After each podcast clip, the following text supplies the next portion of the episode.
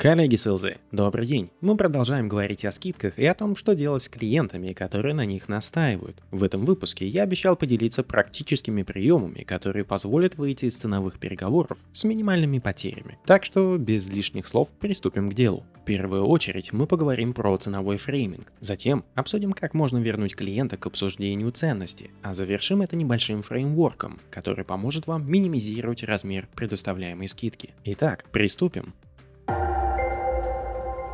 Ценовой фрейминг. В рамках обсуждения методологии медик я уже рассказывал об этом подходе, и сейчас я просто хотел бы вкратце напомнить, о чем речь. Идея ценового фрейминга заключается в том, чтобы на первичных этапах управления сделкой создавать завышенные ожидания о потенциальной стоимости вашего решения, упоминая преувеличенные цифры. Логика очень простая. На начальных этапах клиент услышит от вас случайно брошенную цифру в 1 миллион, но получив финальное коммерческое предложение, он узнает, что реальная стоимость составит всего лишь половину от этой этой суммы. Уверен, что вы сами сталкивались с ситуациями, когда то, что вы хотите купить, оказывалось дешевле, чем вы думали. Это приятное чувство, при котором вы как клиент редко задумываетесь о том, чтобы еще дополнительно поторговаться. Вы словно и так уже получили скидку. Правда, по сути, вы сами себе ее предоставили, и продавец был ни при чем. Но Sales может сознательно воспользоваться ценовым фреймингом для того, чтобы вызвать это приятное чувство радости своего клиента. И при успешном применении значительно сократить желание последнего вступать вступать в переговоры по стоимости. Более подробно узнать об этой технике вы сможете, прослушав 10 выпуск по методологии Медик. Ну а сейчас я поделюсь личным опытом, когда этот подход был применен в обратном порядке на мне.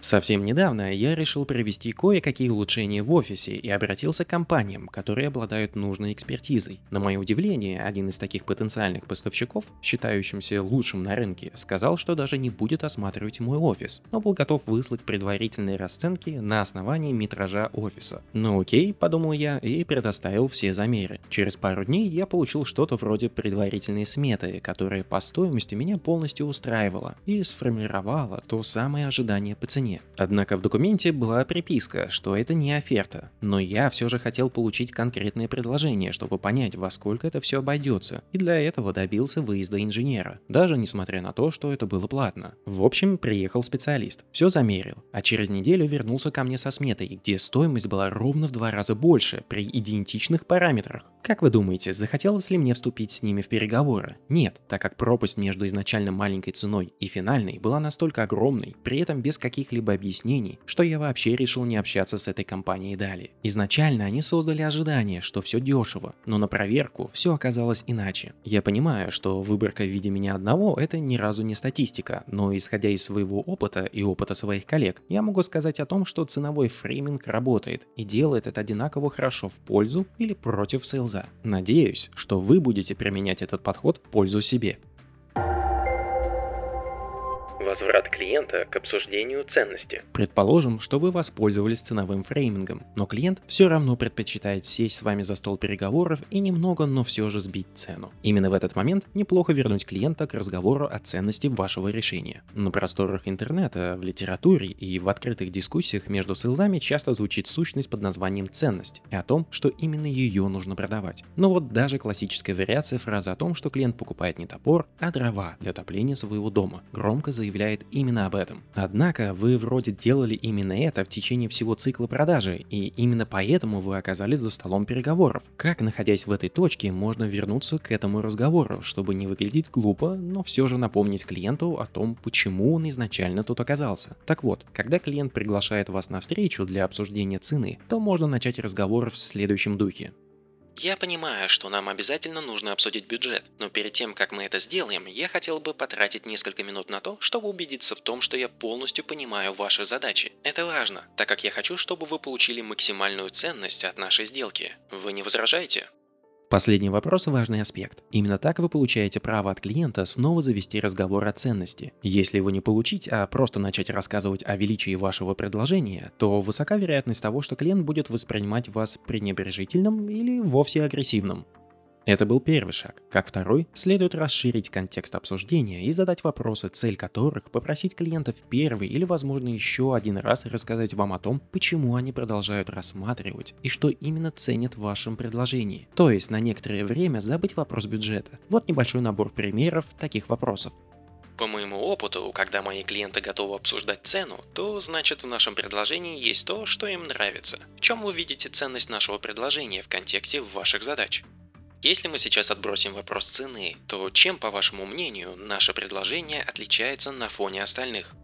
Мы совместно с вами прошли достаточно большой путь в обсуждениях, где подробно рассматривали различные аспекты сотрудничества по нашему решению. Могли бы вы для меня выделить ключевые вещи, которые вы отметили для себя, что делает наше сотрудничество возможным?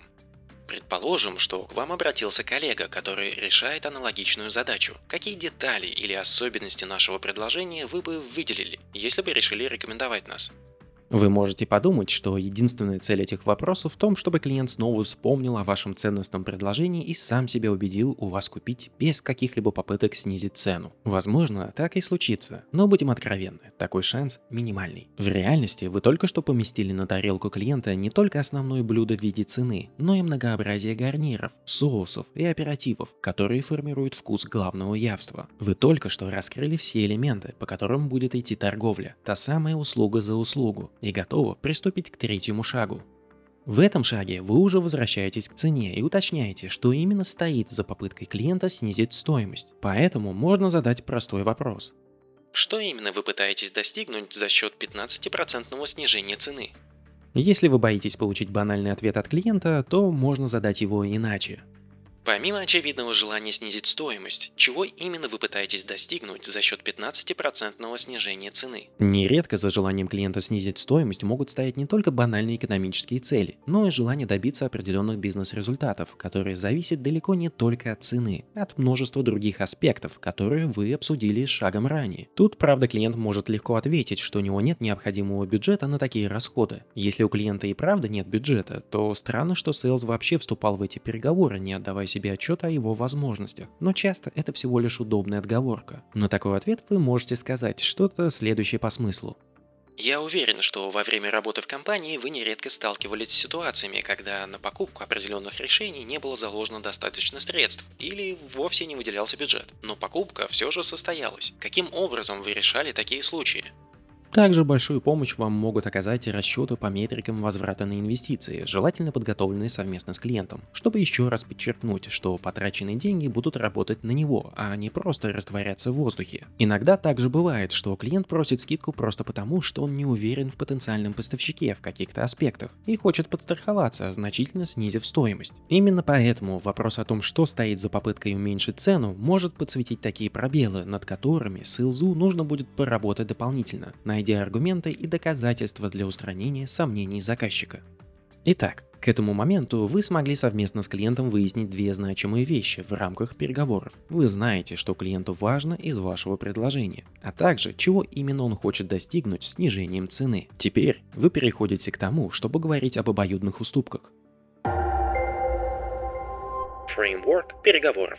Самая типичная ошибка селзов в рамках переговоров по цене или в целом компонентов предложения в том, что они начинают уступки с незначительных аспектов и только под дальнейшим давлением переходят к более значимым. Как я уже говорил в предыдущих выпусках про скидки, это создает ситуацию, когда клиент никогда не будет доволен итогами переговоров, так как всегда будет считать, что можно было бы получить еще больше. Чтобы избегать таких ситуаций, есть простая, но эффективная тактика переговоров. Я отмечу, что в рамках этой тактики я буду приводить в пример обсуждение снижение цены, но она также применима и к другим элементам, оказавшихся на столе переговоров. Применение этой тактики состоит из нескольких простых шагов. Во-первых, необходимо определить границы. Например, идеальная ситуация для вас, когда скидка будет равняться 0%. Однако, скорее всего, вы понимаете, что получив такое предложение о снижении, клиент выберет конкурента, а значит, необходимо определить максимальную границу. Предположим, что в вашем случае по политике компании вы можете принимать решение о скидке до 15% самостоятельно самостоятельно. Вы решаете, что эти 15% будут максимальной скидкой, которую вы готовы предоставить. Во-вторых, вы понимаете, что переговоры, скорее всего, будут состоять из нескольких итераций, то есть вы направляете первичное предложение, а клиент к вам возвращается с ответным, и так до тех пор, пока не будет найдена приемлемая позиция для всех. Предположим, что вы не ожидаете более трех итераций, а значит вы должны заранее определиться с содержанием ваших трех предложений. При этом значимость уступок с вашей стороны должны снижаться от итерации к итерации, в то время как требования по ответным уступкам должны повышаться по значимости. Как последний шаг вы приступаете к самим переговорам. Давайте рассмотрим пример.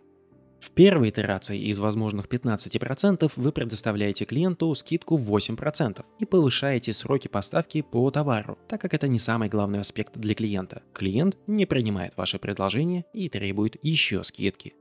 Во второй итерации вы предоставляете еще 4% дополнительной скидки, то есть уже 12 в совокупности, и добавляете требование о том, чтобы клиент выступил на вашей ежегодной конференции с рассказом о том, как классно вы вместе поработали. Но клиент и тут не принимает ваше предложение и требует дополнительной скидки. В третьей итерации вы отдаете последние 3% и добавляете требование о написании бизнес-кейса, который вы сможете использовать для дальнейших маркетинговых активностей. Обратите внимание на то, что вы изначально начинаете переговоры с максимальной уступки с вашей стороны и требуете минимальную уступку от клиента. Но с каждым шагом размер дополнительной скидки уменьшается, а ваши требования об ответных уступках становятся более значимыми. Такой подход к переговорам дает четкий сигнал клиенту о том, что вы постепенно достигаете максимум из того, что вы готовы уступить, и видят четкую логику в ваших действиях, которая не вызывает вопросов. Безусловно, что здесь я рассматривал самый простой тип переговоров. Это область знаний сама по себе отдельная вселенная со своими ритуалами, правилами и техниками. Однако, даже знание таких простых подходов в переговорах могут значительно улучшить результаты многих сейлзов, которые пользуются шаманскими методами для управления переговорами. На этом выпуске я завершаю разговор о скидках и принципах работы с ними. Пользуйтесь ценовым фреймингом, чтобы максимально снизить желание клиента просить о скидке. Выводите его на разговор о ценности, чтобы на столе переговоров оказалось не только основное блюдо в виде цены, но и все гарниры в виде других важных факторов которые приведут клиента к результату, и используйте все эти элементы в итерационных предложениях первой итерации вы даете самую большую уступку по цене и выдвигаете не самые значительные требования клиенту. И с каждой следующей итерацией размер дополнительной скидки уменьшается, а ваши требования в сторону клиента растут. Подписывайтесь на подкаст, делитесь им с друзьями и коллегами, если хотите. Успехов вам и отличных покупок вашим клиентам!